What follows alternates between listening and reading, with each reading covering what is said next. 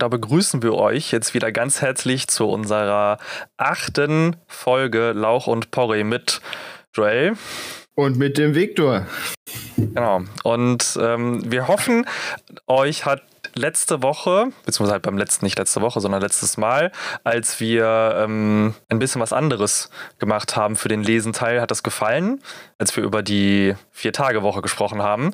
Ähm, heute gibt es erstmal wieder etwas nach dem alten Konzept, weil wir noch nicht so viel Feedback hatten, beziehungsweise noch ein bisschen auf Feedback warten wollen ähm, für das Thema und werden vielleicht in der nächsten Folge dann nochmal ein Free-for-All-Thema machen, wo wir ein bisschen einfach reden werden. Ähm, Joel hat sich heute Free for mit. all? Ja, Free for All. So, ach so heißt das jetzt, okay. Ja, so nenne ich das jetzt einfach. Das jetzt, ich habe das jetzt so betitelt, so wird das jetzt heißen. ähm, Gut. wir machen jetzt schön noch einen Straw Poll am Ende. Ja, da können die Leute drüber, drüber, drüber, ab, drüber abstimmen und dann, ähm, ja. Nee, also keine Ahnung. Das ist jetzt mein, mein Name dafür. Ob, wir das, ob das jetzt so beibehalten wird, ist natürlich wieder eine andere Sache. Aber ich fand den jetzt eigentlich ganz lustig. Aber das, ähm, ja. Ja, das ist er wohl. Epic, Epic Podcast Themen Battle of History. Ja. Ähm, nee, also wir haben heute, haben wir uns natürlich, das passt jetzt natürlich in dieses Free for All, in diese unsere Grundsatzdiskussion darüber rein, dass wir uns beide uneinig sind, weil natürlich da jetzt der Generationen-Clash so ein bisschen stattfindet. der Alte, der gerne, der, der Begriffe durchsetzen will und der Neue, der halt lieber die neuen lustigen Memes haben möchte. Ja, ri- richtig neuer Begriff. Epic, Epic Rap Battle, Epic Podcast Battle. Richtig Genau. ist das. Ja, ähm, aber das ist halt so, also Joel hat sich halt mit, mit einer Person, die ja, die jetzt vielleicht nicht für, für, für unseren Podcast, aber trotzdem für ihn ab und zu mal ein bisschen Geld springen lässt. Ähm, Jeff Bezos, der ähm, Gründer und mittlerweile nicht mehr CEO Wow. von, von, von Amazon. Ähm, und du hast dich und dann auch noch ein bisschen mit dem, meinst du mit dem Generationenwandel oder mit dem Generationenwechsel? Ich, ich weiß es nicht mehr exakt, aber du wirst mich ja bestimmt jetzt gleich aufklären. Auf jeden Fall bin ich jetzt gespannt, was du dich, inwiefern du dich mit Jeff Bezos beschäftigt hast. Der, ja, Ja, ich würde nicht behaupten, dass ich mich direkt mit ihm befasst habe, sondern eher mit einer Investition von ihm, weil der ist ja, so, so wie ich das verstanden habe, unter anderem der erste Centi-Billionär auf dem äh, Forbes Wealth Index. Also es ist wahrscheinlich tatsächlich der reichste Mann der Welt, könnte man sagen. Zumindest war er das 2018. Das sind 100, 100 Billionen. Äh, Mil Ja. nee, Milliarden. Milliarden. Milliarden. Okay. Ja, ja. Was, was ist damit Genau. mit, mit, mit Elon? Also, jetzt ist halt die Frage: Elon Musk gehört ja auch in diese Kategorie von diesen sehr reichen. Ähm, Also, ja gut, also 2018 war er der erste, war Ide, äh, Jeff Bezos der erste Centi-Billionär, so nennt sich das. Das ist Okay. natürlich eine hervorragende Frage, das habe ich jetzt gar nicht nachgeguckt. World's Billionaires, 2021. genau. Ansonsten, ich hätte das jetzt äh, recherchiert in der Zeit, wo du einfach ein bisschen was über Jeff Bezos erzählst. Nö, also Jeff Bezos ist da immer noch Platz 1. Als, äh, Platz 2 ist da Elon Musk und der dritte ist äh, Be- Bernard A A Arnold. Okay. Ein, Franz ein Franzose plus Family mit 150 Billionen, äh, Milliarden. Aber ich habe jetzt hier gerade eine, wo Dezember 2021 ähm, Musk Bezos überholt hat. Ja gut, äh, ist natürlich jetzt die Frage, wann äh, dieser Wealth Index, von, von wann das auf der Wikipedia-Seite ist und wie aktuell halt deins ist. Ne? Kann natürlich sein, dass das jetzt schon wieder, sagen wir, Mitte des Jahres ist und deins ist halt ein halbes Jahr später. Kann natürlich durchaus sein, dass sich da noch was geändert hat. Also, ich habe jetzt gerade hab jetzt so nachgeguckt. Jeff Bezos hat anscheinend Ende 2001, wir reden jetzt hier von 17. Dezember 2021. Das ist vier, fünf Monate her als Anführungszeichen. Ja, drei eher. Ähm, und der hatte 196 Billionen Dollar. Äh, Milliarden, Ja. Billion, ich muss, ich muss, ist immer so ein bisschen schwierig, wenn die, weil die Amerikaner Ja, können sich natürlich kein, kein sinnvolles System überlegen, aber okay. Ähm, also 196 Milliarden Dollar und ähm, Elon Musk hatte 266. Hä, wann ist denn das hier denn? Natürlich kann man jetzt Fox News je nachdem in, in, in Frage Ah. stellen von der Berichterstattung. Aber das sind halt schon, ich, ich würde jetzt schon sagen, dass das zu, also halt, das ist auf Forbes beziehen die sich halt. Ähm, Ah, Ich habe es auch jetzt nochmal, ja, ich habe es auch nochmal gegoogelt und auch laut äh, dem Ersteller von diesem Wealth Index, also Forbes, Ja. ähm, ist Elon Musk deutlich vor, vor Bezos. Ja, aber auch nur, weil er nochmal einen Zuwachs hatte in Tesla und SpaceX. Ja, Okay, der ja kommen wir aber auch da Kommen wir aber zurück zu Jeff Bezos, um den es heute eigentlich geht. Elon Musk hatten wir schon, der, wo, wobei wir jetzt natürlich nochmal sagen können, wenn Jeff Bezos jetzt so viel Geld hat, könnte der natürlich noch viel eher ähm, für, den Welt, für die Welthungerhilfe das Geld zur Verfügung stellen, damit die. Ja, aber dafür müsste er ja ein Menschenfreund sein. Ich dachte, er ist Philanthrop. Jeff Bezos, Nee, nee, nee, nee, ich rede, ich meinte jetzt Elon Musk. Wir hatten ja schon mal Elon so, Musk ah, in, so. in der, in, hatten wir ja schon Ja. mal drüber gesprochen, dass der ähm, über Twitter sich mit den, mit der Welthungerhilfe ähm, von der UNO auseinandergesetzt und die sollten ja so ein Programm schreiben und seitdem ist halt nichts mehr passiert. Ähm, gut, also Elon Musk ist äh, eher ein Philanthrop als Jeff Bezos, ja. Ja. Ich denke, so kann man das sagen. Ich glaube, der lässt seine Mitarbeiter nicht äh, in Plastikflaschen pinkeln. das weiß ich nicht, weil er unterstützt ja auch keine ähm, Unions? Gewerkschaften. Naja. Es wird noch interessant, weil jetzt, ah, da, das habe ich nämlich heute, habe ich die letzten Tage gelesen, ähm, ähm, Tesla darf ja jetzt offiziell in Brandenburg seine Gigafactory bauen. Ah, ach, ach, das ist doch gar nicht fertig. Nee, nee, nee, also die das haben ist jetzt schon seit ein, zwei Jahren irgendwie ein Gespräch oder so. Genau, genau. Die haben halt angefangen, haben aber keine Baugenehmigung gehabt. Die durften auf, mussten also so, sozusagen auf eigene Gefahr haben die angefangen zu bauen, das Ding. Und jetzt kam ähm, in den letzten paar Tagen kam endlich die Zusage vom Land, dass sie da bauen dürfen. In Brandenburg, okay, ja. Ja, Ja, ich, weiß, ich weiß nicht mehr, wie der, wie der Ort heißt. Ich will jetzt auch nicht. Äh, Ah, Hast du die genaue Adresse? nee, Du also musst, es, jetzt nach, musst jetzt nicht nachgucken. so. Ähm, hätte irgendwas mit Er guckt Bauernförde oder so. Hatte ich im Kopf, aber. Bauernförde. Ich sehe gerade. Elon Musk hat einfach viel mehr Firmen gegründet als, als Beth Jesus. Ach, Grunheide. Grunheide heißt der Ort. So. Ah, Grunheide, Bauernförde. Ist doch alles das Gleiche. Ja, keine Ahnung, ich hatte halt nur was. War denn in Bauernförde dann nochmal? Aus irgendeinem Grund muss ich mir das ja. muss ich ja damit was verbinden. Hm. Damals, als der Victor noch jung war, 1876 in Bauernförde. Wenn das überhaupt ein Ort ist am Ende. Am Ende gibt es den gar nicht. Ich habe irgendwie aber nur was mir gemerkt, was Ich halt. kenne nur, ich kenn nur Eckernförde. Ja, das gibt's auch. Ja, okay. Nevermind. Ko- Kommen wir eigentlich zu unserem Ursprungsthema zurück. Nachdem ich jetzt ein bisschen ähm, mit wieder auf, auf Musk herumgeritten bin. Ähm, Interessant. auf jeden Fall, also auf jeden Fall stellen die jetzt in Grunheide sehr viele Mitarbeiter ein. Also ich habe jetzt gerade gesehen, da sind irgendwie Stellenangebote von mehreren, also fast 1000 Stück oder so. Es ist halt dann wirklich eine Gigafactory, ne? Ja, das ist also, es ist, also wenn ich mir das so angucke von, dem, von den Größenverhältnissen, ähm, sieht das halt auch schon so aus wie so ein Flughafen und größer. Also ich, wenn ich, ich sehe jetzt hier gerade so ein Bild, was sie überlegt haben, wie sie das aufbauen, also wie das halt am Ende aussehen soll. Anscheinend soll man da anscheinend auch irgendwas, ich glaube auch kaufen, ich weiß es nicht. Ähm, auf jeden Fall sehe ich da von den Stellplätzen für LKW, ähm, wenn ich jetzt das mal grob, grob überschlage, fünf, Wir überschlagen mal grob. es sind um die 100. Ach du Scheiße. Also das, was ich jetzt so grob sehe von dem in dem Sinne, sind das über 100, also an einer Seite so 60 und an der anderen Seite 40. Nur für LKWs. Nur für LKWs. Und dann ist da halt noch ein riesiger Parkplatz, wo bestimmt 1000 Autos parken können. Ja, aber die, meinst du, die äh, Mitarbeiter bekommen alle Teslas? Fände ich witzig. Also, Also, also das wäre doch, das wär doch nett als Motivation. ja, du wahrscheinlich kriegst, also die wahrscheinlich kriegen die keinen, also die kriegen wahrscheinlich einen Dienstwagen, den sie halt so ein bisschen bezahlen müssen. Ich habe dir mal gerade das geschickt, ähm, das Bild. Ähm, und das ist halt schon. Es heißt ja wirklich Gigafactory. Ich dachte, Ja, ja, das ist also- also- also so. gesagt, Nee, nee, nee. Weil es ist halt groß, aber es ist halt, es heißt ja wirklich Nee. Gigafactory. Ja. Witzig. Was ist denn die Powerwall? Powerwall? Achso, ja, das, das, Ja. ist, das ist Teslas, das ist Teslas ähm, Wallbox für zu Hause. Also mit der du Ah, den Tesla zu Hause aufladen kannst. Ist Tesla irgendwie das Apple der Autos? Ja. Das Problem, das Problem aber ist, dass Tesla, ähm, es ist zwar das, das Apple der Autos, aber leider nicht ganz so gut. Also die, die haben halt ganz große, also ich schätze mal, dass wenn es in Deutschland ist, dass es besser wird. Ähm, aber die haben halt so ganz große Probleme mit Spaltmaßen. Also das heißt, dass die Autos alle ähm, nicht einheitlich sind, sondern jedes Auto ist unique. Man könnte jetzt auch sagen, What? jedes Auto ist ein NFT. Gott. Bruder. No- no- Non-fungible Tesla. Ja.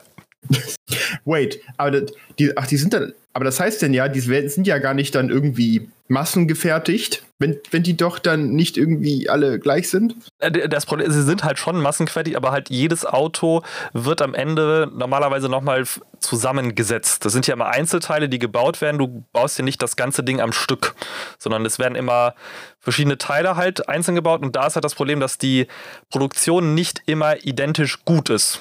Ja, was ist das denn? Hä? Hä, wie kann das denn sein?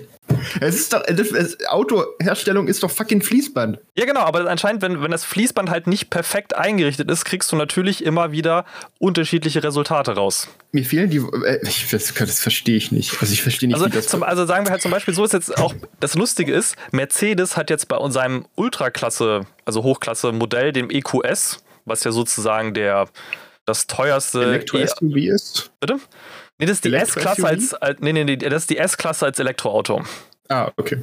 Also halt das teuerste, was, also das kostet halt so um die 180.000 Euro. Ja, also ähm, schon teuer. Und da sind halt teilweise auch Modelle dabei, die Spaltmaße haben. Was bei Mercedes, Trend? genau, ich weiß auch nicht, was bei Mercedes, aber bisher, das ist das erste Mal, dass es bei einem Mercedes Spaltmaße in mehreren Fällen gab.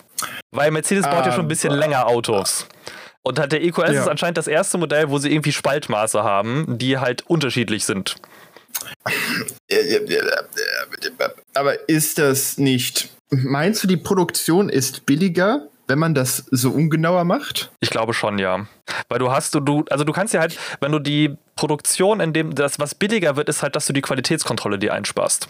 Also nach dem Motto, oh, das passt schon. Und Ja. dann, äh. Ich kann einfach Autoproduzent werden. Es ist ja herrlich. Weil du, die, weil du dir grundsätzlich die Qualitätskontrolle sparst oder warum? Ja, genau. Und halt, das passt schon. Okay. Also, wenn ich so meinen Rechner angucke, der, der, es ist so, mein Rechner ist das Prinzip von das passt schon. Ja, okay, gut. Ähm, schön, dass wir das jetzt auch nochmal geklärt haben. Aber tr- nichtsdestotrotz, du hast dich mit Jeff Bezos beschäftigt und dessen Assets. Wie? Ja, ich will ja jetzt, äh, ich habe ja jetzt Ich finde, ich habe ganz gut drumrum manövriert. Ja, ich, mer- ich merke das schon, aber ich möchte das jetzt wissen, weil mich das schon interessiert. Also, Jeff Bezos hat ja eine Reihe von Unternehmen gegründet und gekauft. Wie zum Beispiel Blue Origin, was ja äh, sich auch mit Weltraumfahrten beschäftigt. Das ist wie SpaceX, nur von Jeff Bezos. Genau. Und äh, die, das neueste Investment geht in das sogenannte Altos Labs. Das Was machen die? wurde äh, letzt ja. Das- wurde letztes Jahr im September gegründet mit ähm, dem Gründer von, das ist hier ist eine russische, riesige russische äh, Mailseite, glaube ich, vk.ru.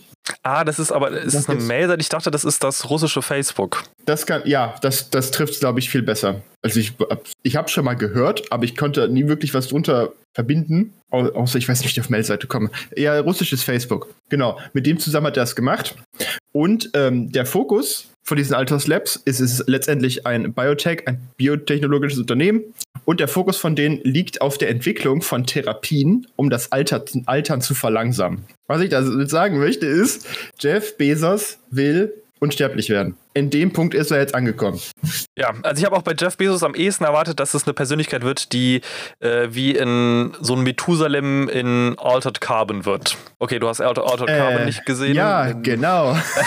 Okay, das ist, äh, können wir, bei- können wir in einem, äh, in einem irgendwann mal in, in Schauen drüber reden. Wenn du das gesehen hast, dann können wir da mal drüber reden.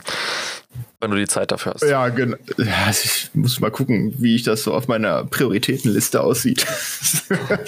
Okay. äh, wo ich stehen geblieben? Genau. Die Alten verlangsamen. Und die haben äh, bereits zahlreiche Wissenschaftler rekrutiert aus dem Bereich. Unter anderem auch äh, diverse Nobelpreisträger, die bereits Errungenschaften in der zellulären Umprogrammierung erreicht haben. Was ja letztendlich, ich sag mal, das Schlüsselkonzept dahinter ist. Und das hat ein Startkapital von äh, 3 Milliarden Dollar. Also, die haben da schon gut reingelatzt, ich sage dir. So ein Jahr äh, ist da bestimmt drin. Ach, wo ist es denn jetzt? So ein Jahr Forschung. Ich bin ein Idiot, jetzt habe ich das Fenster geschlossen. Ach nee, ich habe es gefunden. Passiert. Na gut, aber es ist, es ist wohl letztendlich äh, nicht darauf ausgelegt, in absehbarer Zeit oder in kürzerer Zeit äh, irgendetwas Umsatzträchtiges, sage ich mal, zu entwickeln, sondern halt deren Forschung und Technologien so weit auszubauen und halt neue Innovationen zu erforschen. die den Jeff Na gut, Bezos sie sollen ja in erster Linie was herausfinden, um Jeff Bezos unsterblich zu machen. Ja, genau. Da ist ihm relativ egal, ob sie irgendwas anderes einnehmen, solange er unsterblich wird. Ich, ich glaube, der hat einfach gemerkt, dass wenn man die ersten Buchstaben von seinem Namen umdreht, dass man dann zu Beth Jesus kommt und Jesus hört sich fast an wie Jesus. Okay. Das könnte, könnte ihm natürlich zu Kopf gestiegen sein. Das Problem ist, dass er nicht philanthropisch genug dafür ist. Ja, gut. Aber wer ist das schon? Also ist, ist das die Voraussetzung? Gut.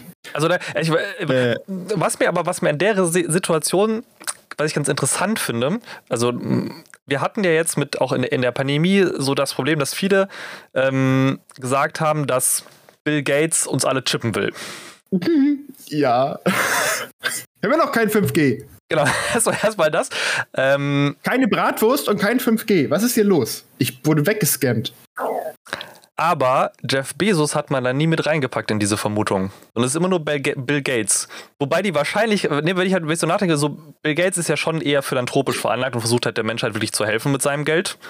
Ja. Ähm, aber man mutet ihm eher zu, dass er der Menschheit was Böses will, als dass man das bei Jeff Bezos vermutet. Das ist halt voll weird. Also, ja, aber das, das, das, ist mir jetzt gerade so gekommen. Das ist ja, ist halt so, ne? Also, du hast ja, in Kombination für Jeff Bezos hast du ja Bezug auf Bezug auf Corona und diese ganzen Sachen halt fast nichts an Verschwörungstheorien.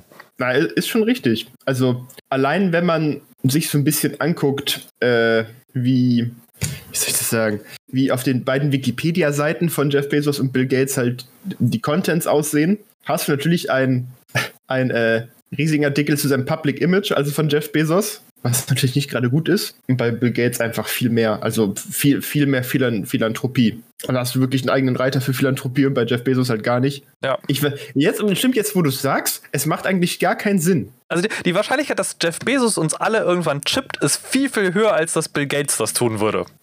Vor allem, äh, Bill Gates Allein damit ja du mit, mit deinem Amazon-Konto im Supermarkt einkaufen gehen kannst. ja, Amazon Pay. Vor allem, äh, Bill Gates ist ja schon vor verhältnismäßig langer Zeit äh, zurückgetreten, was den Vorstand von Microsoft äh, doch angeht. Und Jeff, und äh, Jeff Bezos war ja recht lange, also noch recht aktuell ähm, CEO von Amazon. Ja, ja gut, hängt also, auch damit zusammen. Ahnung. Microsoft ist auch ist ja natürlich nochmal deutlich älter als Amazon, ne? da muss man jetzt auch ja. ähm, berücksichtigen. Und ähm, ich glaube, Bill Gates ist auch weniger ein Machtmensch als Jeff Bezos das ist. Ja, das kann ich mir vorstellen. Also er wirkt zumindest so, ne? Ja, also von dem, was man aus Interviews gesehen hat, und ich erinnere mich auch so an ein paar Interviews, die er zusammen mit ähm, Steve Jobs hatte, also wo die zusammen auf, einem, auf ja. einer Podiumsdiskussion waren, wo das halt ein ne, die wussten zwar, sie machen beide was in gleiche Richtung, und, na, aber sie haben sich gegenseitig unglaublich respektiert für das, was sie können oder was sie gemacht ja, haben. Das ist, das ist mal cool, ne, wenn man dann so, ich sag mal, starke Konkurrenz hat, die beide sehr sehr gerne diesen Wettbewerb mögen oder natürlich immer die eigenen Unternehmen weiter pushen, aber dann selber äh, Respekt füreinander haben. Natürlich auch schön zu sehen. Ja, also ich glaube auch, dass, dass, dass Apple sich ganz anders entwickelt hätte, wenn Steve Jobs jetzt noch am Leben wäre. Emil lag das auf der Zunge und jetzt ist es weg. Shit. Passiert. Ja, aber das ist halt so, wo ich, halt, wo ich so nachdenke, so, ich glaube, ah. es hat sich in den letzten Jahren hat sich doch einiges so verändert, also was so Entwicklung und sowas angeht. Und bei Jeff Bezos muss man halt auch sagen, der ist ja, ich weiß gar nicht, der ist ja eigentlich nur Wirtschafter von Haus aus, ne? Also der hat, glaube ich, nur ein Wirtschaftsstudium, wenn ich das richtig im Kopf habe. Oder Bibliothekar oder so. Also der hat ja erst mit diesem Bücherladen halt angefangen. He holds a degree in electrical engineering and computer oh, science. Okay, das wusste ich zum Beispiel. Ich dachte, der hätte ähm, wirklich nur so wirtschaftsmäßig irgendwas gemacht. Äh, mal gucken hier. Der, was hat der an der University of Florida gemacht? Okay. Nee, Quatsch. Da war der auch. Aber der hat das letztendlich an der Princeton University gemacht. und war Teil, war Teil von äh, so einer richtigen Klischee-Studenten- Verbindung. Phi Beta Kappa. Ja, klar. Jawohl. Wie geil. Und er war Member vom Cradangle Club. Cradangle. Was war das? One of Princeton's 11 Princeton. Eating Clubs. Princeton. Ja, wie, da ist ein E drin. Ja, Prince und Tin. Princeton, genau. Okay. Was ist denn Eating Club? Also, die meinen jetzt aber nicht das, von dem ich gerade ausgehe, dass sie es meinen. Was ist ein Eating Club? Ich dachte, das sind so Teehäuser in Anführungszeichen. Private institutions resembling both dining Also- halls and social houses where the majority of Princeton upperclassmen eat their meals. Ja. Es ist halt wirklich ein Club, an, in dem die edel essen. Ja. Also, das, also wichtig ist, glaube ich, auch, dass diese Dinger co-educational sind, weil die normalen ähm, in den USA, diese Studentenverbindungen sind ja immer auch Geschlechter Ja. separierend. Stimmt, stimmt hier, ähm, war das nicht so, dass es bei, ich sag mal, den Männern Fraternity ist und bei den Frauen Sorority? Ja. Ist das so? Ja. Okay, Also es heißt immer noch so, es gibt, ist leider nicht abgeschafft so, worden, ja. es ist halt immer noch existent. keine Ahnung. Ähm, aber ja. Aber interessant, okay. Hab ich auch nicht verstanden. Cradangle. Nee, Qu- Quadrangle. Alter, das ist doch nicht deren Ernst. Lass uns, glaube- doch, lass uns doch auch so, so eine Verbindung gründen, wo es nur ums Essen geht. Ja, weiß ich nicht. Also, Findest du nicht gut? da wäre ich voll dabei. ich habe, also ich, ich raff auch gar nicht, wie das funktioniert, diesem, mit diesem Club in dem Sinne. Also, man kann sich da anscheinend, kann sich da jeder drauf bewerben. Ich, ich habe, also wirklich, ich, ich, ich, denke mir halt so, ja, okay. USA, die halt, nee, ich war, boah, ich hab, nee. Wer, wer sonst hat denn Clubs, in denen man einfach nur isst? Wenn nicht Ähm, USA. England. England. Ah, ja, okay. Aber die trinken Ja, auch also die, die, die englischen Colleges und sowas, die haben ja noch viel mehr dieses Harry Potter, die Geschichte, also Harry Potter von den, von den Häusern, die es ja bei in Hogwarts und sowas gibt, ist ja nicht ein Konzept, was sich Joanne K. Rowling einfach ausgedacht hat, sondern das ist ja ein Konzept, was es in, U- in, in England, in den Universitäten relativ, relativ gängig ist. ja, gut, aber das macht Sinn, ne? Ähm, da gibt es halt auch bestimmte Häuser und sowas, in die man halt teilnehmen kann. Aber ja, okay. Aber ich wusste, ich hatte nicht so auf dem Schirm, dass USA so krass das irgendwie sozusagen, ich würde nicht sagen reproduziert, aber ähnlich handhabt mit so ähm, Häusern und Clubs. Und also Clubs war mir klar, es, also in den USA gibt es natürlich viel, viel mehr Country Clubs, als es das hier irgendwie in Deutschland oder so gibt. Oder. Na, aber ja, aber es sind alles so elitäre Verbindungen dann natürlich. Ich habe jetzt hier auch gerade mal hier, hier, es gibt ja den, ähm, bei diesen Eating Clubs gibt es ja auch den Unterpunkt, äh, wie man halt den, da joint. Das ist ja richtig kompetitiv. Also, das ist ja wie ein Casting. Das könnte bei Pro7 laufen. Ja, das ist aber auch so bei den, bei den, bei den äh, Fraternities und Sororities. Das sind ja auch richtige Castings, bei denen du halt zugelassen wirst, wo dann halt teilweise auch dann dieses, was es früher gab, ich weiß nicht, ob es es heute noch gibt, so Hazings, ähm, wo man dann halt so bestimmte Aufgaben machen muss, die nicht unbedingt förderlich sind für dein Öffentlichkeitsimage. Gott. ähm, ja, Ist, muss, also, das ist jetzt auch so eine Frage, muss eigentlich jeder Student Teil von so etwas sein? nein. Okay.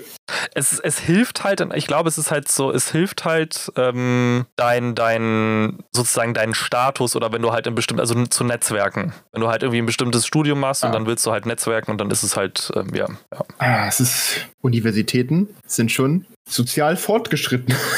Definitiv. ja. Es ist ein eigenes, eigenes Ökosystem. Ja, da kann man auch theoretisch einen, einen eigene Podcast-Folge drüber machen. oder halt eine Bonusfolge. Ähm, aber ich denke, ich glaube, für Lesen sind wir für heute durch. Oh, wait, das ist eigentlich voll gut, weil das ist jetzt Teil 1 von meinem Thema und Teil 2 kommt einfach beim nächsten Mal. Ja. Und wir hören uns gleich wieder in Zocken. Ja, genau. Und dann sind wir auch schon wieder im zweiten Segment unseres Podcasts angekommen, nämlich Zocken. Und wir haben diesmal so ein bisschen, ja, was anderes wieder im, im Sortiment. Ich habe mir Evil Genius 2 angeguckt und ähm, Joel hat sich Art of Rally angeguckt. Ähm, Dies ist korrekt. das ist korrekt, genau. Ähm, ich würde mal mit, ich fange jetzt mal ein bisschen mit Evil Genius an. Vielleicht kennen das einige von euch noch. Es gab Evil Genius 1, was Oh, jetzt muss ich gerade überlegen, was weiß ich natürlich wieder nicht auswendig, wann das Evil Genius rausgekommen ist, aber auf jeden Fall ist es schon was älter. Also es gibt halt den ähm, 2003, glaube ich. Das ist ja ewig. Das erste Evil Genius ist von 2004. 2004, ja, okay. Genau, also Evil Genius ist halt im Endeffekt ein, ein Strategie-Simulationsspiel. Ich, ich, ich weiß gar nicht, wie ich das, wie ich das beschreiben soll. Ja, doch, es wird ein Real-Time Strategy and Simulation Video Game. Das ist die Betitelung dafür. Ähm, in dem es darum geht, dass du ein Super-Bösewicht bist, beziehungsweise halt ein Bösewicht jetzt ohne Superkräfte, aber halt schon sehr weltweit aufgedeckt in dem Sinne, ähm, der seine eigene Basis hat und von dieser Basis aus verschiedene Missionen versucht auf der Welt durchzuführen und halt Geld zu sammeln, Sachen zu stehlen, ne, den Eiffelturm oder sowas oder halt ähm, irgendwelche Superrezepturen etc. So, da war Evil Genius war halt darum, war super gemacht, du hast halt deine Basis, musst dich um deine Handlanger kümmern, musst für die halt Kantinen und sowas bauen. Und im Endeffekt macht Evil Genius 2 genau das, nur grafisch deutlich aufgehübschter und ein bisschen schicker alles. Und auch ein bisschen mehr Auswahlmöglichkeiten, wie du halt hingehen willst. Ich habe jetzt da, glaube ich, 20, 20, 25 Stunden in dem Spiel invest bis jetzt drin. Und es, du hast halt dein, kannst halt am Anfang einen Charakter auswählen, den du halt verkörpern willst, und dann kannst du halt noch zu diesem Charakter dir nach und nach Handlanger dazu holen. Also halt wirklich so Handlanger im Sinne von, Personen, die einen Namen haben, die dich unterstützen, die auch mit besonderen, besonderen Fähigkeiten ausgestattet sind. Du hast halt ansonsten deine Arbeiter, die für dich arbeiten, die halt auch in verschiedenen Bereichen arbeiten können. Das heißt, du hast halt aber so ganz normale Arbeiter, die halt so den tagtäglichen Kram machen. Dann hast du halt so Soldaten wie Kung-Fu-Kämpfer, Supersoldaten, Schläger etc. Dann hast du so eine Gruppe von Leuten, die sich halt als wird als Diener betitelt. Damit sind aber eher die Leute gemeint, du hast immer ein Casino, was sozusagen deine Außendarstellung ist. Also nach außen hast du halt immer ein Casino ah, okay. von deiner Basis. Das heißt, wo Leute Touristen hinkommen, wo du mit so ein bisschen Geld machst und wo du halt sozusagen ein offizielles Geschäft halt hast. Du verdienst dein Geld aber mit anderen Dingen und ähm, mit, meistens mit Netz, mit kriminellen Netzwerken, die du auf der ganzen Welt verteilst. Und dann gibt es halt verschiedene Klassen von ja, ähm, Handlangern, die du halt, die bei dir arbeiten. Also es gibt halt Arbeiter, Soldaten, Diener, Wissenschaftler, genau. Und die sind halt auch nochmal unterteilt in verschiedene Arten von ihrer Gruppe. Da gibt es halt bei den Dienern gibt es halt auch so PR-Manager, Groupiers, ähm, Gegenspion und sowas. Und ja, bei den Wissenschaftlern gibt es halt dann so Elektrotechniker, normale Wissenschaftler, biochemische Wissenschaftler, also Bioingenieure und so. Das ist aber ganz interessant, die musst du halt alle auch trainieren. Das heißt, du musst so eine Trainingsstation bauen, wo du die dann alle hochleveln kannst und dann können die halt bestimmte Geräte bedienen. Und das muss halt auch Sachen erforschen, damit du halt mehr Geld bei dir ähm, lagern kannst. Du musst halt auch einen eigenen Tresor bauen. Ähm, und du hast halt so das Hauptziel dieses Spiels, ist es halt die ganze Welt mit deinem, also dir zu unterjochen mit deinem Super Midas Laser.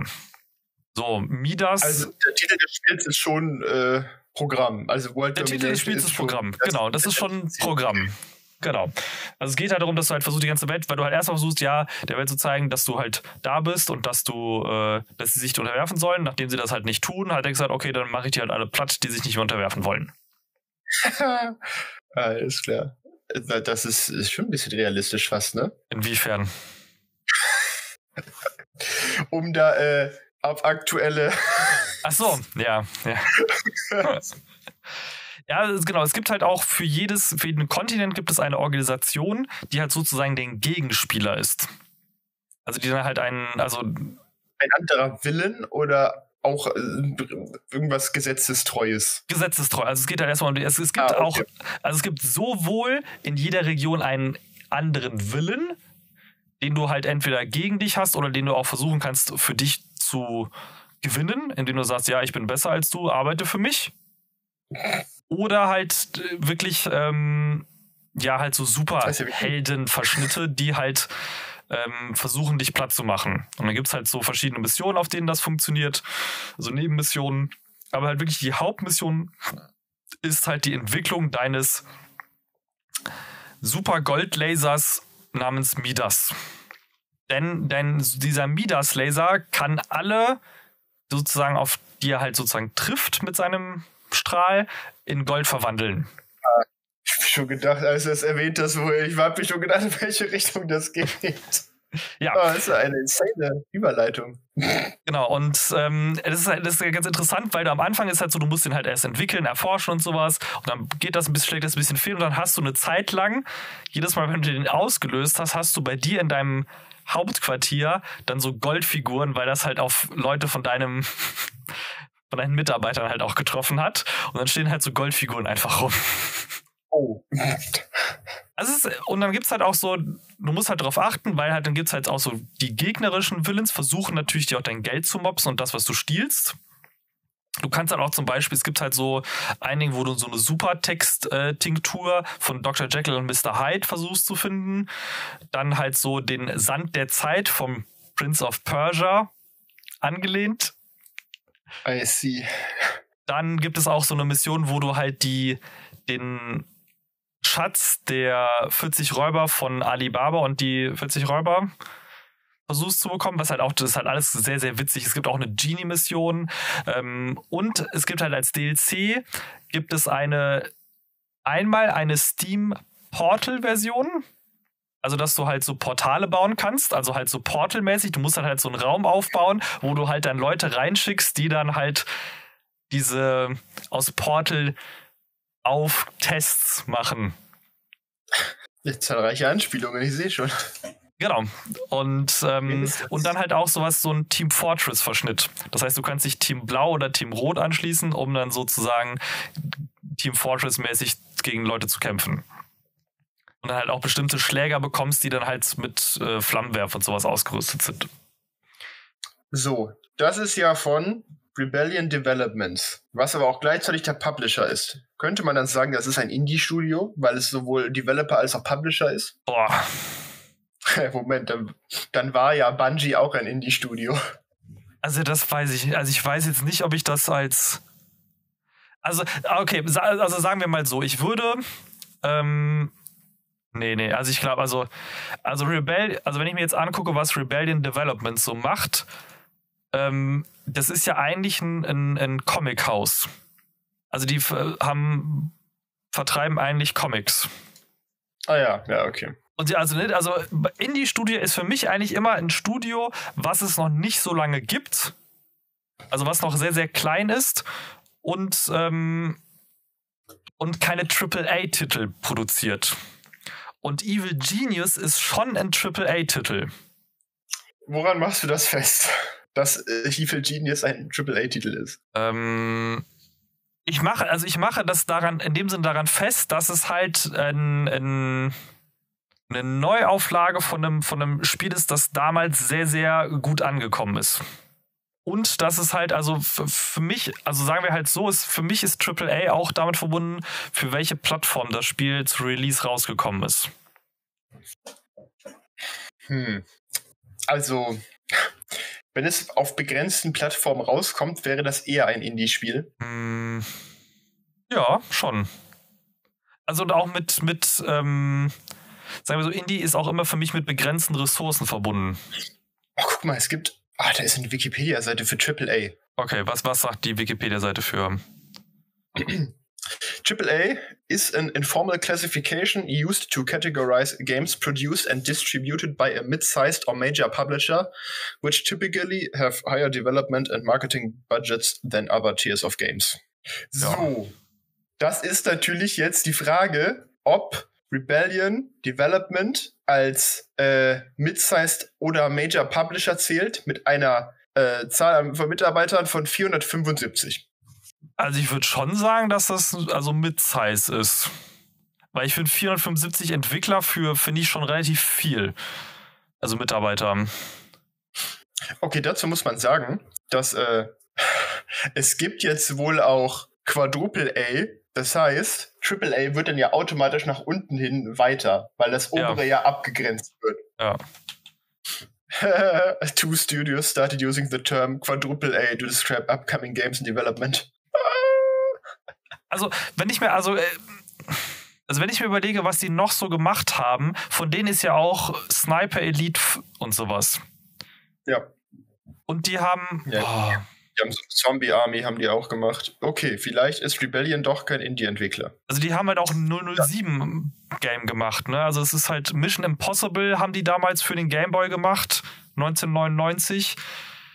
Ja gut, das heißt ja gar nichts. Also heutzutage würde es nicht mehr heißen, aber 99 für Nintendo exklusiv ein Spiel entwickeln dürfen, war schon was anderes. Und halt, die haben auch Tom Clancy's Rainbow Six damals für die PlayStation gemacht. In 99. Gut. Also die gibt es auf jeden Fall schon länger und die haben immer noch Reihen, die äh, fortgeführt werden. Ich denke, also mehrere Reihen. Da kann Ja. man schon sagen, dass allein deswegen dann doch nicht zu Indie-Entwicklern zählen. Ja. Die haben Also- Sniper Elite, Zombie Army und Sniper Elite Nazi Zombie Army. ja. Und den zweiten Teil davon auch. Ist ja geil, Alter. Und die Trilogie auch. Ah, ist ja, oh mein Gott. Snip Sniper Elite Nazi Zombie Army Trilogie. Das ist es. Ja. Also ich würde jetzt schon. Also ich kann, ja, also ich würde schon sagen, dass sie mal, also vielleicht jetzt nicht mehr, aber dass sie bestimmt, dass sie schon mal zu, zu ähm, Gut. Am Anfang könnt ihr durchaus mal in die Indie-Sparte fallen sein, aber mittlerweile sind die, sind die auf jeden Fall kein Indie-Entwickler. Also ich würde, ich würde eher sagen, also die sind ja, es gab ja eine Zeit lang, wo die geschlossen waren, also halt Teile davon. Also die waren, glaube ich, schon sehr groß. Allein die Tatsache, dass die sich, ähm, die haben sich ja die Entwickler vom ersten Tomb Raider gekauft. Vom In allerersten 2006. Tomb Raider. Ja, also Tomb, ja. Also der Reihe Tomb Raider von Core Design, die ja bei Eidos Interactive früher waren und die haben sich das Studio halt gekauft. Ah ja, hier. Also the acquisitions made Rebellion the largest independent game developer in Europe. Da, ja, hab's gefunden. Also ich deshalb, deshalb allein, das sind halt so, so ein paar Sachen, wo ich halt sagen würde, dass das, das Rebellion Development schon zu den AAA-Leuten gehört. Weil die halt mal vor zehn, von, vor über zehn Jahren Studios aufgekauft haben und danach geschlossen haben. Aber sie, sie sind ja, sind ja danach, also sie gibt's ja in dem Sinne wieder. Oder halt, beziehungsweise die haben halt ihre, ihre, ihre, ähm, Programmierstudios halt geschlossen. Okay. Aber, gu- aber gut, es ist halt jetzt, Per perfekt abgedriftet. ja, es ist, ist ja, ist ja okay. Also es ist halt, man muss ja, wir können ja, wir können jetzt unsere Zuhörer fragen, was sie empfinden, was ein AAA-Studio ist und was nicht. Ähm, aber für mich ist halt in dem Sinne, nur weil jemand nicht an einen großen Publisher geht, heißt es nicht, dass man. Ähm, andere Frage. Würdest du sagen, nein, nein, also äh, würdest du sagen, dass CD Projekt Red ein AAA-Studio ist? Das ist bestimmt irgendeine Info, die, die ich nicht habe, die auch auf äh, Rebellion zutrifft, damit man das in die gleiche Sparte Nee, packen kann, ne? Nee, nee, das, das ist jetzt einfach rein aus rein Interesse in dem Sinne. Ja. CD Also- Projekt Red ist für mich AAA. Weil das ist in dem Sinne, weil ich finde das ja ganz interessant, weil CD Projekt ja meistens nicht alleine published. Äh, mit wem sonst noch? Konami arbeiten die noch viel zusammen. Ah, okay. Ja, aber die, die würde ich schon klar zu AAA packen. Aber die haben auch eine vierstellige Anzahl an Mitarbeitern. Haben sie das? Ja, gut von 2019, aber die werden auch nicht jetzt weniger geworden sein. Oh, warte mal. Was mit Crytek? Würdest du sagen, Oh, Crytek das- ist ein, ein AAA-Studio? Ich würde sagen, ich würde sagen, war. Die sind natürlich so ein bisschen abge... Die, waren kurz vor Insolvenz. Ich würde sagen, die waren. Genau, das ist halt, was ich, wo ich auch in dem Sinne zu Rebellion Development sagen würde. Dass, dass die ein AAA-Studio waren. Ja. Ja, okay. Ich würde sagen, man könnte vielleicht auch sagen, dass sie kurz davor sind, auch wieder eins zu werden. Oder vielleicht an dieser Grenze sind. Also, wenn ich halt mir angucke, Crytek hat 250 Mitarbeiter. Stand 2021. Ja, also klar, ne? Die, die mussten Ja. ja. die haben ja viele entlassen. Die haben ja auch recht lange keine, ähm, die haben ja viele Gehälter lange Zeit nicht gezahlt. Ja, ja, klar. Also natürlich mussten die sich, mussten die sich verkleinern. Aber das, äh, ne, das ist also, ja, finde ich halt in dem Sinne ganz interessant, weil man halt da so, ja, aber nichtsdestotrotz hast du dir ja auch ein Spiel angeguckt diese Woche. Ist das Ja. ein AAA-Titel? weil ich werde einfach mal ähm, die letzten fünf Minuten unserer Konversation ignorieren und einfach zu meinem Satz zurückkommen, den ich vorhin gesagt habe. Ja, und wir sind wieder richtig gut abgedriftet zu Art of Rally, was ich nämlich gespielt habe. Ah! Perfekt. nee, also Art of Rally ist auf jeden Fall kein Triple A-Titel. Ähm, aber es ist nichtsdestotrotz sehr spaßig also ne, wie der Name schon sagt, es ist ein Rallye-Spiel mit dem Fokus auf äh, den Start des Rallye-Hypes hier zwischen 1960 und 1990. Und ähm, es ist nicht nur einfach ein Rallye-Spiel, sondern es ist auch ein optisch recht einzigartiges äh, Rallye-Spiel, würde ich einfach mal sagen, weil die Grafik ist schon recht speziell. Ähm, es ist recht simpel gehalten. Ich würde, also die Objekte, die in der Welt sind, sind recht simpel. Aber es ist so gut aufbereitet, dass es einfach sehr hübsch ist. Ähm, es ist sehr bunt. Es passt immer zum Umfeld. Man, kann, man fährt in Wüsten, man fährt in Wäldern, in Schneelandschaften. Und das passt halt auch wirklich immer sehr gut. Und die Beleuchtung ist halt sehr flüssig und äh, überzeugend. Und je nachdem, wo die Sonne ist, werfen die ähm, ganzen, die Bäume, das Auto immer sehr dynamische Schatten. Ist immer sehr schön anzusehen. Und vor allem ist es halt aus der Top-Down-Perspektive. Das heißt, du bist nicht direkt hinter deinem Auto, sondern du guckst von oben beziehungsweise schräg oben drauf. Also ISO-Perspektive. Ja, quasi. Das ist, ähm, dann, ich glaube, das ist in den, kann man in den Einstellungen auch ändern. Also okay. die Spieler ist so ein bisschen verfolgermäßig, mhm. dass äh, die Perspektive immer gleich ist. Aber ich glaube, in den Einstellungen kannst du dann auch umstellen, dass die Kamera fest ist und wenn du mit dem Auto um die Kurve fährst, du das dann von vorne siehst. Ich oh, glaube, okay. das geht auch. Aber es ist halt für mich zu krass. Deswegen habe ich das ähm, ja. hinter dem Auto als Verfolger. Und das ist tatsächlich sehr schön anzusehen, weil wenn du dann natürlich ähm, eine recht kurvenstarke Strecke hast, dann siehst du von vorne, dann siehst du vorne schon alles, was auf dich zukommt. Erst verschwommen und dann immer klarer und dann an manchen Stellen, äh, wo du schon lang gefahren bist. Wenn du fährst zum Beispiel einen Berg hoch, dann siehst du links ähm, die Strecke unter dir, wo du gerade herkamst, das sieht schon alles recht, recht schön aus sonst. Es sieht vielleicht ein bisschen einfach aus, vielleicht auch kindlich, weil es natürlich es einfach. hat so eine Polygon-Grafik halt, ne? Also, wenn ich das. Ja, genau. Ja, ja ich habe so ein bisschen gegoogelt, wie man das beschreiben könnte, und überall steht halt stilisiert. Was ja. letztendlich halt auch einfach heißt, dass ähm, so ein Grafikansatz auch vereinfacht werden kann. Ja. Was hier auf jeden Fall der Aber Fall ist. Aber bei solchen Spielen kommt es ja mehr darauf an, wie die, wie die Steuerung ist oder wie das Fahrverhalten ähm, des Fahrzeugs sich anfühlt, als wie es jetzt im Endeffekt aussieht.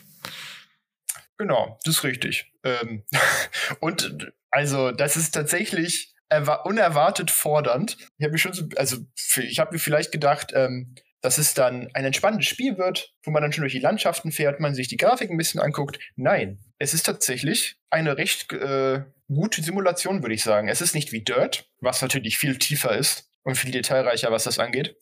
Aber es ist schon schwer. Ähm, es gibt es Hilfen, die man anpassen kann, Bremsen, Traktion, Lenkung und so, damit man sich die Schwierigkeit so ein bisschen anpassen kann.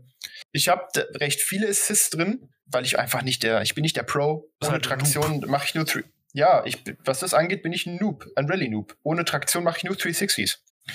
Aber da merkt man hier auch, also vor allem in dem Spiel merkt man, wie viele Assists einen einschränken. Bei Formel 1 ist es ja auch so beim Spiel. Je mehr Assists du anhast, desto langsamer wird letztendlich deine Rundenzeit, aber das Fahren ist leichter. Und beim Rallye-Fahren, da ist es recht wichtig, dass du das Momentum von dem Auto mitnimmst beim Driften, ja. bei Kurven, damit du nicht zwingend viel bremsen musst, weil du, weil du halt schneller bist. Und dadurch, dass, du, dass ich so viele Assists anhabe, drifte ich nicht viel. Ich breche nicht aus, was, was halt natürlich schlecht für mich ist. Da könnte man darüber nachdenken, ob man die Assist ein bisschen runter macht und dann das Auto flexibler ist. Aber es ist auf jeden Fall schön zu sehen, wie äh, die Assists einen doch einschränken. Das ist auf jeden Fall ein Vibe. Ja. Das Spiel ist auf jeden Fall gut. Vibe. also kann man, also ich kann mir auch vorstellen, dass man das sehr gut, sehr gut zwischendurch auch mal so spielen kann. Ich habe jetzt mal geguckt, das gibt es auch auf, auf die Switch. Fall. Auf der Switch stelle ich mir das richtig nice vor, um ehrlich zu sein. Das weil ist ein super halt, Zwischendurchspiel. Ne, weil auf der Switch ist ja, also wirklich, da, da passt das ja mit der Grafik nochmal viel besser, weil die Switch ist ja eh nicht so also leistungsstark, was so Grafik in dem Sinn angeht. Ne, da würde halt so ein Spiel sieht dann halt super nice auf und das ist halt, da brauchst du keinen riesigen Bildschirm für, um halt so ein bisschen ja. zu cruisen. Ne, vor allem, du hast dann so deine, deine Rallye-Saison, das sind dann Ich hatte, also ich hatte jetzt drei bis fünf Rennen. Ich habe es natürlich jetzt noch nicht so viel gespielt, aber es gibt auf jeden Fall genug Inhalt. Und wenn du so 15 bis 20 Minuten das spielen möchtest, vielleicht eine halbe Stunde, dann kriegst du auf jeden Fall genug Rennen hin. Du musst nicht mittendrin aufhören, weil es zu lange dauert oder so. Praktisch. Ich finde es auf jeden Fall auch äh, sehr befriedigend, wenn man dann so von oben auf die Straße guckt, ähm, dann halbwegs sauber da durchfährt unter der Kombination aus der Optik es ist schon, es macht, es ist halt echt ein Vibe, ne? Man kann da einfach sitzen und ich, es ist befriedigend. Ich weiß nicht, wie ich das sonst beschreiben soll. Es ist einfach angenehm zu spielen. Ja, klingt auf jeden Fall ähm, sinnvoll, in Anführungszeichen. Also klingt nicht sinnvoll, aber klingt auf jeden Fall so, als wäre das halt so, als wäre das rund, das Spiel. Ja. Dass es halt jetzt keine, keine krassen Mängel hat, sondern einfach ähm, rundes Erlebnis einfach bietet. Auf jeden Fall. Es ist ein sehr angenehmes Spiel. Zickzack, kurz rein, kurz raus. Viel Spaß. Das ist Art of Rally. Ja, so, so. so soll es auch sein. So, das war es jetzt aber auch schon für heute wieder. Wir hoffen, ihr hattet einen was, beziehungsweise halt mit Zocken für heute. Gleich kommt noch Schauen. Viel Spaß damit. Genau, ich noch kurzzeitig gedacht. Ich habe kurz gedacht, wir wären schon durch, aber nein, es kommt ja noch mal äh, gleich noch Schauen. Viel Spaß noch dabei. Und ja. Ja, dann sind wir auch schon wieder am Ende unserer Folge fast angekommen. Es fehlt nur noch das Segment Schauen. Wir haben diesmal wieder ein paar wunderbare Filme oder halt so Serien, über die wir reden können. Joel hat sich den Film angeguckt, der eine Person einen Oscar gebracht hat, die ihn schon viel länger hätte bekommen sollen, beziehungsweise wobei man halt auch sagen muss, dass es der wohl unverdient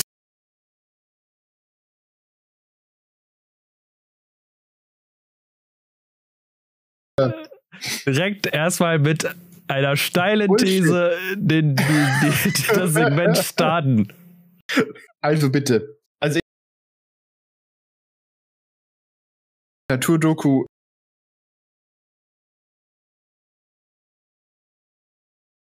Ich kann diese Aussage so werten, dass es wahrscheinlich es auf jeden Fall Filme gab von ihm, für die er eher einen Oscar hätte gewinnen sollen. Nichtsdestotrotz ist mindestens die Nominierung nicht unverdient. Ah, also natürlich. Also es ist, ähm, es ist kein schlechter, also es ist kein schlechter Film. Das will ich jetzt nicht. Und er hat, also er hat auch gut seine ähm, Sache gemacht. Aber erzähl uns doch erstmal, worum geht es überhaupt in The Revenant? Ja, das ist eine hervorragende Idee. Ähm, The Revenant spielt im Jahre, das ist immer wichtig, weil ein Film spielt, im Jahr 1823. Und zwar verfolgen wir die Geschichte des Hugh Glass, ein, ein Trapper, also jemand, der sich in der Natur auskennt und weiß, wie man da überlebt. Und der soll eine Pelzlieferung ähm, zurück zum Vorführen. Also, äh, ja, zum Vorführen, damit die da das dann verarbeiten können und handeln können und so weiter. Und da auf dem Weg geht einiges schief. Erst werden die von Indianern angegriffen, dann wird er von einem riesigen Bär zerfleischt und dann killt auch noch, wird auch noch sein Sohn getötet von einem der Pelzjäger. Darauf schwört er unfassbar intensiv auf Rache und versucht dann in der Wildnis zu überleben und zurück zum Fort zu gelangen, um den, um sich an dem äh, Tod seines Sohns zu rächen. Das ist so das Setting, in dem der Film spielt. Ist viel Winter. es, es, ist auf jeden Fall viel Winter. Aber es ist ein sehr schöner Winter. Also, ich, ich mach, ich habe keinen Witz gemacht, als ich eben gesagt habe, Naturdoku, weil ja. man kann bestimmt, wenn, wenn man einfach nur die Naturbilder nimmt, die nicht irgendwas mit, zwingend mit der Geschichte oder der Hand, der Geschichte des Films zu tun haben, dann kann man da bestimmt eine wunderbare, eine, eine wunderbare äh, Doku über 30 bis 40 Minuten erzählen. Also es gibt halt wirklich viele Naturbilder. Nichtsdestotrotz, es ist sehr schön, sieht wirklich genial aus. Der Soundtrack ist sehr atmosphärisch, ist alles fantastisch eingefangen. Das ist, es spielt im Norden der USA in Dakota. Aber es ist halt wirklich alles. Was Wälder, du hast Flüsse, du hast weite Berglandschaften. Würde ich jetzt nicht hinziehen wollen, weil es gibt da ja kein Internet, vor allem nicht 1823. Äh, ja. so, so, ruhig wie das da wäre so, da wäre auch fragwürdig ge gewesen, ob du überhaupt lebend dahin kommst. Ich komme auf jeden Fall nicht lebend raus. Das kann ich dir versichern. Ja, also, also um äh, ne, 1823, wenn du von Deutschland nach Dakota halt hättest reisen wollen, hättest du ja erstmal mit dem Schiff fahren müssen. So mehrere Wochen.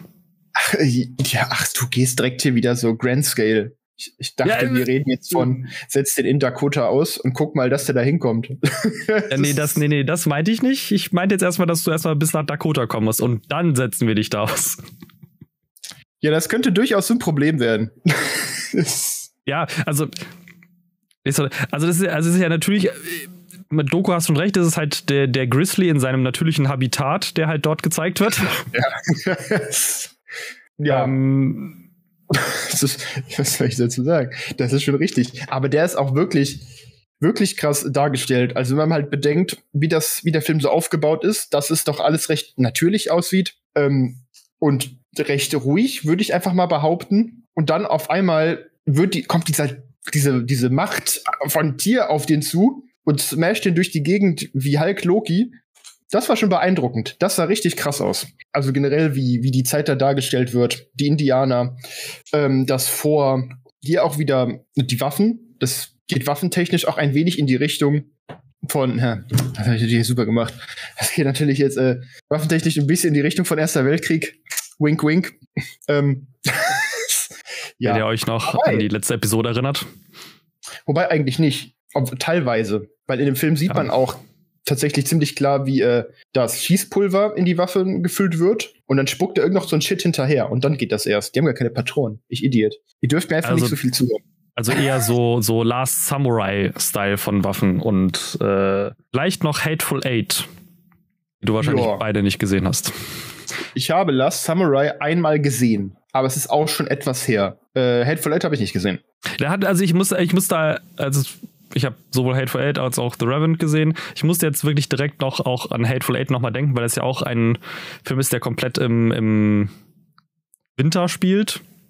Also Revenant ist, also gibt es da überhaupt irgendwie, nee, es gibt glaube ich auch keine Sommerszene oder irgendwie Frühlingsszene, sondern vorwiegend Winter, oder? Ja, naja, der, der Film beginnt, ich sag mal, Winter beginnt mit dem Winterbeginn und äh, nach und nach wird das halt immer schneebedeckter und vereister und kälter. Also man sieht auch schon den, den, den Wechsel. So mehr Winter. Ja, ja, zu mehr Winter, an dem Winterbeginn. Ja, genau. ja, okay, okay. Ähm, würdest du den Film weiterempfehlen? Schwierig. Also mir hat der echt gut gefallen. Ich habe den damals, als er rauskam, im Kino gesehen und war echt begeistert. Oh, aber ich, es ist schwierig, da muss man sich drauf einlassen, weil es ist kein, es ist jetzt, die Prämisse macht einen nicht zwingend neugierig, würde ich jetzt ganz subjektiv behaupten.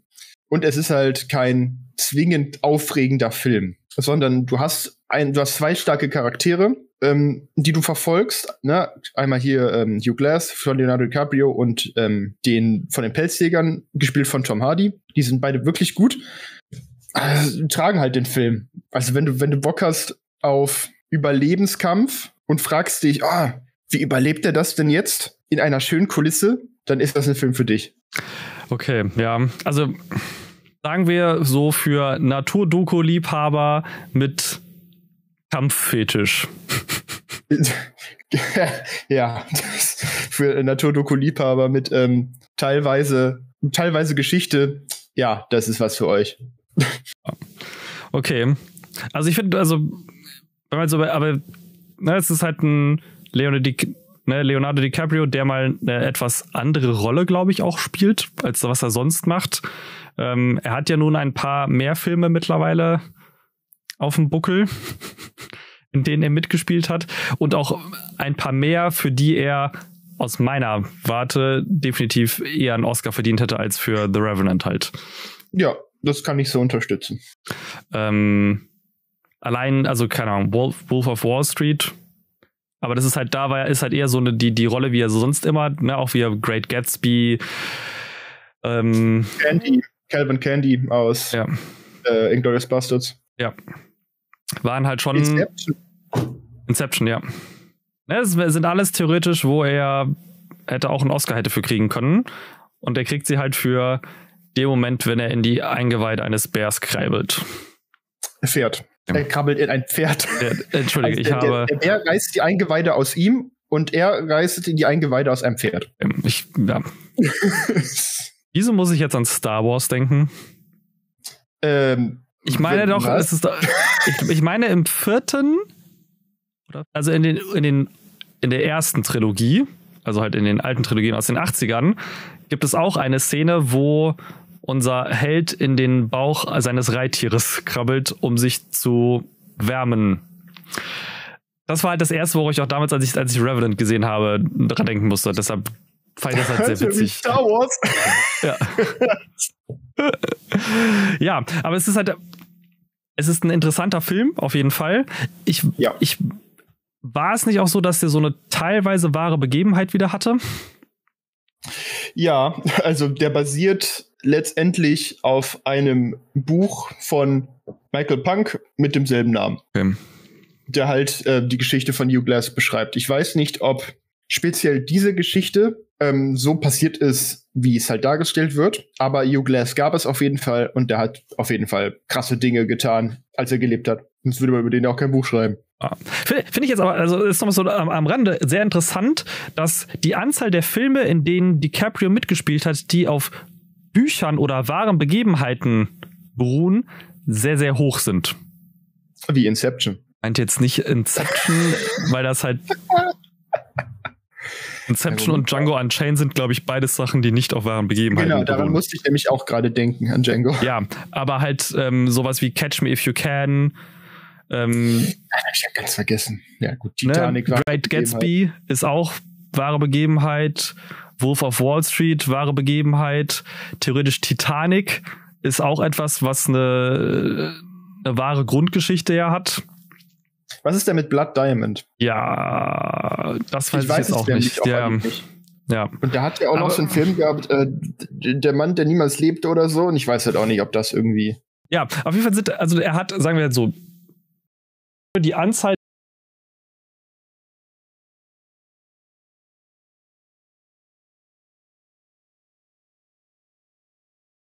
Einzige, der mir hätte.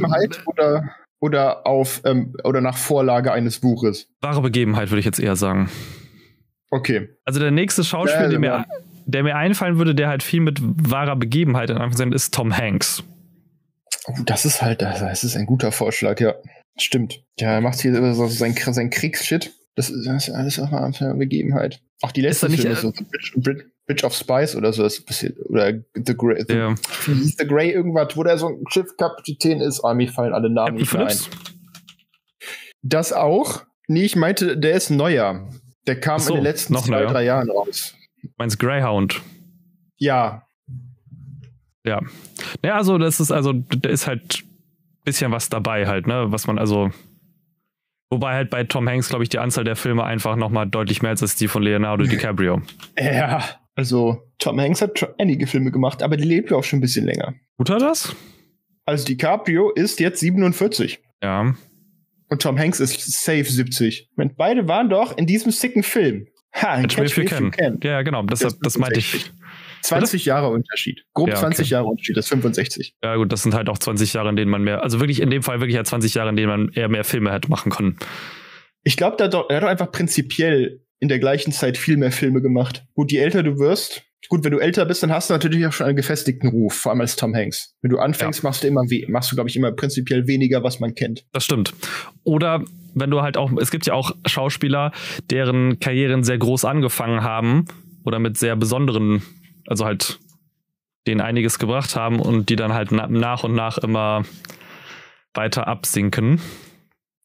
Oh, oh, da hat er aber jetzt hier Überleitung rausgepackt, wie zum Beispiel Matt Damon.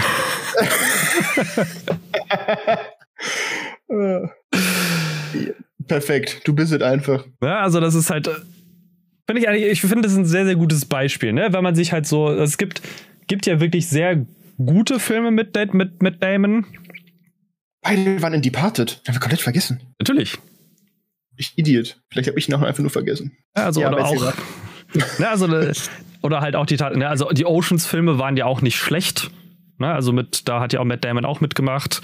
Dann äh, Dogma, dann auch, um jetzt kurz noch die, die ähm, zum What letzten Mal die, die, die Lücke zu schließen zwischen, zwischen eben der letzten Folge und äh, den Schauspielern von eben ist natürlich der Soldat James Ryan wo Tom Hanks und Matt Damon mitgespielt haben. Das ist einfach, das, ist einfach das, das, das Lauch- und Porry-Universe. Ja, also wo, wo er mit Damon auch den Soldaten Ryan gespielt hat sogar, ne? Das ist ja. Ähm, ja, ist ja Titel, der Titelgeber. Genau. Genau. Der Soldat so. Matt Damon. Ach nee, warte. Ja, also ne, der hat ja, hat ja ein paar sehr, sehr gute Filme. Auch ich finde die Jason Bourne-Filme oder die Bourne-Reihe finde ich auch nicht. Also ist es nicht kacke, ist es aber auch nicht super Premium, aber es ist halt schon etwas, was ein, was ihn zu einem bekannteren Schauspieler gemacht hat. Ja. Der beliebteste Schauspieler nach Seitenaufruf bei Wikipedia ist Bob Saget mit 1.257.449. Ja. Und ähm, also da, und ich habe, weshalb ich jetzt überhaupt auf Matt Damon zu sprechen komme, hat einfach mit dem Film, den ich mir angeguckt habe, nämlich Downsizing. So, man könnte jetzt, Downsizing ist, ähm, ich fand ihn ganz unterhaltsam, ähm, ganz interessant. Ich fand ihn in dem Sinne aber, um auch ähm, das Thema, was ich ja immer mal wieder so mit in unseren Podcast einfließen lasse, was so Nachhaltigkeit angeht, fand ich halt die Idee dieses Films, beziehungsweise halt des, des Inhalts des Films, ist halt ähm, Nachhaltigkeit. Hier, worum geht's denn da? Verstehe ich gar nicht. Denn es, genau, es geht bei, bei Downsizing geht es halt darum, dass ein ähm, skandinavischer oder ein glaub, finnischer Forscher herausgefunden hat, wie man Menschen auf 0,034 Prozent ihres Körpervolumens reduzieren kann. 0,034 Prozent. Ja. Das ist insane klein. Genau, damit machst du halt, würdest, machst du halt Menschen, die halt vorher so 1,80 Meter groß waren, so auf 5 Zoll, in Anführungszeichen. Was halt natürlich, ne, das ist halt Downs, dass sie halt kleiner werden. Dementsprechend gab es halt das, um halt natürlich dafür zu sorgen, dass was wir anbauen, dass die Bevölkerung kleiner ist und dementsprechend weniger Fläche verbraucht und auch weniger Anbaufläche verbraucht. Ja? Und dann sind die ja dann das geht, darum geht es halt, dass halt die Leute halt kleiner werden und jetzt geht es halt darum, dass der und dann, dass immer mehr Leute sozusagen, weil sie nicht mehr genug Geld haben, um sich im, im normalen Big-Sized People Sachen leisten zu können, sich halt downsizen lassen, um halt in Kolonien zu leben, wo es halt, ne, wo du halt mit 152.000 Dollar für, ne, das umgerechnet sind das halt 12,5 Millionen Dollar, mit denen du dann halt in diesem, in so einer Kolonie leben kannst. Weil du verbrauchst ja natürlich nur noch sehr, sehr wenig Platz. Ja. Du verbrauchst ja eigentlich alles weniger, oder? Genau, genau. Du verbrauchst alles weniger. Und das fand ich halt, ähm, es ist halt ganz amüsant. Es ist halt, natürlich geht es halt darum, dass halt die, die, ähm, du hast halt den, den Hauptcharakter, der mit seiner Frau sich halt downsizen lassen will, weil er halt was für die Umwelt tun will. Matt Damon, der halt hier ein Occupational Therapist ist. Das ist halt so, so eine Mischung aus Betriebs, also es ist kein richtiger Betriebsarzt, aber es ist halt jemand, der sich halt für um Leute kümmert, die gesundheitliche Beschwerden auf der Arbeit haben. Also der halt ja, den so, so ein bisschen gesund, ja, genau, aber er ist halt kein, er hat halt keine Doktorslizenz. Sondern hat halt nur, hat halt kein sein Medizinstudium nicht beendet und ist halt, wie das in den USA halt so ist, du kannst halt alles Mögliche irgendwie sein, ähm, ohne halt wirklich das studiert zu haben. Du brauchst aber nicht zwingend einen Doktor, um Arzt zu sein. Dann bist du halt Facharzt, aber du bist dann halt kein Doktor. Ja, ja, das, äh, das ja, das ist, ähm, das, das, ist, das, das, genau, das, das wäre auch in Deutschland sozusagen zutreffend, dass du halt, nur weil du Medizin ah, studiert hast, ja. bist du. Äh, okay. Was ich jetzt wirklich meine, ist, dass der, falsch ausgedrückt in dem Sinne, er ist halt wirklich kein Arzt. Er hat halt kein Medizinstudium, kein vollständiges Medizinstudium, sondern hat halt Ahnung von Medizin, weil er halt da Community College Sachen, aber sonst halt nichts. Und in den USA ist halt so, dass du beim Medizinstudium fast immer mit einem MD abschneidest, was ja ein Medical Doctor ist. Ähm, okay. ja. Da muss man halt so ein bisschen differenzieren. Das ist dann, das hast du in Deutschland halt nicht, sondern ja, du hast halt dein Fach, also du hast ja noch nicht mehr mal einen Facharzt, sondern du hast ja erstmal einen Allgemeinmediziner und, und dann baust du darauf deine Fachärzte auf. So, ändert nichts an der Tatsache, dass er halt einfach Occupational Therapist ist. So, zwar lizenziert und so, aber halt kein lizenzierter Arzt. So. Ähm, mit seiner Frau und er kommt da halt dann an und die wollen das alles machen und dann wird er halt von seiner Frau während der Prozedur verlassen. Also er ist halt schon kleiner gemacht worden und seine Frau ist halt, weil sie Angst davor hatte, klein gemacht zu werden. Und weil man eben, du wirst halt, damit man, damit du klein gemacht werden kannst, muss halt, deine sämtlichen Körperhaare müssen halt abrasiert werden. Weil die natürlich nicht mitgeschrumpft werden können. Ah, ja, okay, aber es macht Sinn. Also komplett, die ganze Behaarung muss. Genau, weg. genau, ganze Behaarung muss halt weg. Also auch Augenbrauen und so. Das ist meine nächste Frage gewesen. Okay, alles. Genau. alles, was an Behaarung, also, ne, okay. also alles, was an Behaarung, weil das halt alles, das wird, das wächst halt wieder nach, aber es sieht halt ein bisschen doof aus, wenn du halt nur noch sehr klein bist und dann plötzlich deine Haare immer noch so sind wie vorher und du dich dann nicht bewegen kannst. Haben wir jetzt wieder mit Damon aus Elysium. Genau, ähm, und er kommt halt in diese da an. Es gibt halt, es ist halt alles sehr, sehr schick gemacht und auch von der ähm, Preisleistung. Und der wird dann halt so, ja, zieht dann in ein Apartment ein und hat dann halt als Nachbarn unseren tollen, unseren lieben Freund Christoph Walz. Ach Quatsch. Der ein. Der ist auch mit dabei. Ja. Der dann, der eine Rolle, also der so eine Mischung aus französischem Serben spielt, in Anführungszeichen. der heißt, glaube ich, also Dujan Mirkovic. Ja. Heißt, glaube ich, heißt der Charakter. Sehr geil. Ähm, das ist halt ganz amüsant, weil der halt so, so einen richtigen Lebemann halt darstellt und da ähm, was halt so überhaupt nicht so auf die, die Walz-Rolle sonst normalerweise passt. Also der ist halt. Ich bin mir sicher, er hat das genailt. Also. Natürlich, natürlich hat er das genailt. Es war halt einfach Hast das du witzigste. geguckt? Ja, natürlich, natürlich, habe ich auf okay, Englisch geguckt. Okay, ähm, das Witzigste, was ich halt wirklich fand, war, du hast halt dieses, aber alles ist halt klein und Christoph Walz, der Player einfach schlechthin, hat einfach ein, es gibt so ein, gibt so ein Partyfoto von Christoph Walz. Der hat dieses Foto für diesen Film in riesengroß, wie so ein Polaroid ausdrucken lassen und sich dann an die Wand mit so Stecknadeln gesetzt.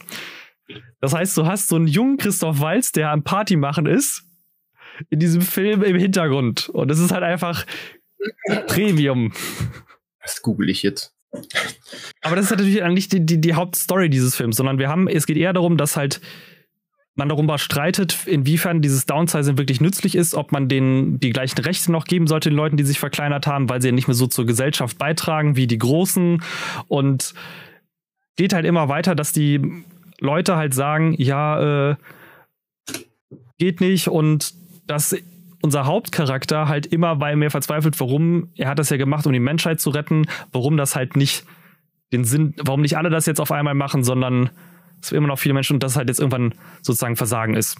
Er lernt halt bei diesem Prozess, lernt er halt eine Terroristin kennen, die sich halt auch hat klein machen lassen, die jetzt als Putzfrau bei Dujan arbeitet und halt eine neue Hüfte und ähm, neuen Fuß hat, den er aus Versehen beim Versuch, ihr zu helfen, kaputt macht und danach halt für sie sie überall mit hinnehmen muss und sie bei ihr beim Putzen helfen muss, mit der am Ende dann auch zusammenkommt, weil er halt so, ah, ja, okay. das ist halt so, du hast halt eigentlich einen Film, der halt so all over the place ist, der eigentlich halt darum geht, ja, wie viel Verschwendung die Menschheit ist, aber in Wahrheit ist einfach nur eine fucking Liebeskomödie, die äh, dem nichts versandet weil du einfach äh, die reisen irgendwann nach, nach Skandinavien, um halt sich den, dem Ursprung der ersten, wie heißt es? Ähm, gedownsized People. Genau, die, genau, der ersten Kolonie von gedownsized anzuschließen, die sich halt aber unter der Erde jetzt vergraben und da halt ein komplett neues, ähm, ja, Biotop gebaut haben was unter der Erde ist, was halt selbst den stärksten Naturkatastrophen überleben, also widerstehen könnte, weil es halt weit unter der Erde ist und sehr und sie alle sehr klein sind. Sodass sie halt, wenn die Erde kaputt geht, diese Bevölkerung halt am ehesten wieder die Erde repopulieren ah, kann. Okay, also die können so. sich auch wieder groß machen? Nein. Ah, herrlich. Dann ist ja die Erde da voll mit, mit gedownsized People irgendwann. Ja gut, aber das ist, von der Idee her nicht schlecht, weil wenn du nur, nur kleiner bist, dann können natürlich viel mehr Menschen auf dem Planeten überleben. Das ist richtig, aber du kannst auch von Ameisen gefressen werden. Ja, aber gut, wenn, äh, wenn du halt in dem Sinne, wenn die Erde ihre Apokalypse überstanden, also das wenn halt immer, nichts mehr ist, ist ändert nichts an irgendwas da sein. Genau. Ändert halt nichts an der Tatsache, dass halt auch das, was Christoph Waltz der, zu diesem Zusammenhang, also der, der Charakter Dujan halt sagte, die Wahrscheinlichkeit, dass die in ihrer abgekapselten Biotop sich eher umbringen als der Rest der Menschheit, ist 1 zu 1, 1000. Also halt, die Wahrscheinlichkeit ist tausendmal höher, als dass äh, die restliche Menschheit stirbt. Also, Moment. Die Wahrscheinlichkeit ist höher, dass die, dass die downsized Leute in ihrer abgekapselten Welt sich töten, als dass die, der Rest der Menschheit sich tötet. Ja. Okay. Ja, du musst dir halt vorstellen, wenn du halt wenn du mit wenigen Menschen in einem Biotop bist und wenn du halt dich immer reproduzierst, Inzest hatten wir bei den purpurnen Flüssen vom letzten Mal noch, also vom vorletzten Mal wohl bemerkt, ähm, das ist, äh, ne, das ist halt in dem Sinne, das funktioniert auf Dauer nicht. Nee, natürlich nicht. Und das ist halt das, äh, aber es ist halt so, der Film gibt halt an manchen Stellen so richtig deep, was halt so Nachhaltigkeit, Umweltverschmutzung und sowas angeht. Und auf der anderen Seite hast du dann halt einfach so einen Lebemann, Christoph Walz, der halt einfach sagt, fuck it. Ich, äh, ich, ich bin jetzt klein, ich habe mir gedacht, so okay, ich kaufe eine Flasche Whisky im, in, bei den großen Leuten und fülle die in eine Million kleine Flaschen Whisky ab und verkaufe die für jeweils einen Dollar und bin rich. Das haben wir nicht mit dem Wolf of Wall Street, sondern The wir Dog den Walz of Wall Street. Ja, Walz of Wall Street. Walz of Downsizing. Ja, aber das, man kann, wenn man mal nichts Besseres zu tun hat und einfach mal so ein bisschen was anderes sehen möchte, kann ich den Film nur empfehlen. Er ist ganz amüsant. Wenn euch Revenant langweilig wird, könnt ihr Downsizing anmachen. Genau, genau. Ihr könnt erstmal Revenant gucken und dann Downsizing und dann wisst ihr, wie gut Revenant eigentlich war. Willst du damit behaupten, dass Downsizing so kacke ist? Nein. Aber okay. vielleicht doch. Hm, ah, vielleicht doch. Und damit beenden wir diese heutige Episode mit diesem Cliffhanger, ob Downsizing besser oder schlechter ist als The Revenant. Euch noch einen schönen Tag. Angehen mit Zeit. Bis zum nächsten Mal. Tschüss.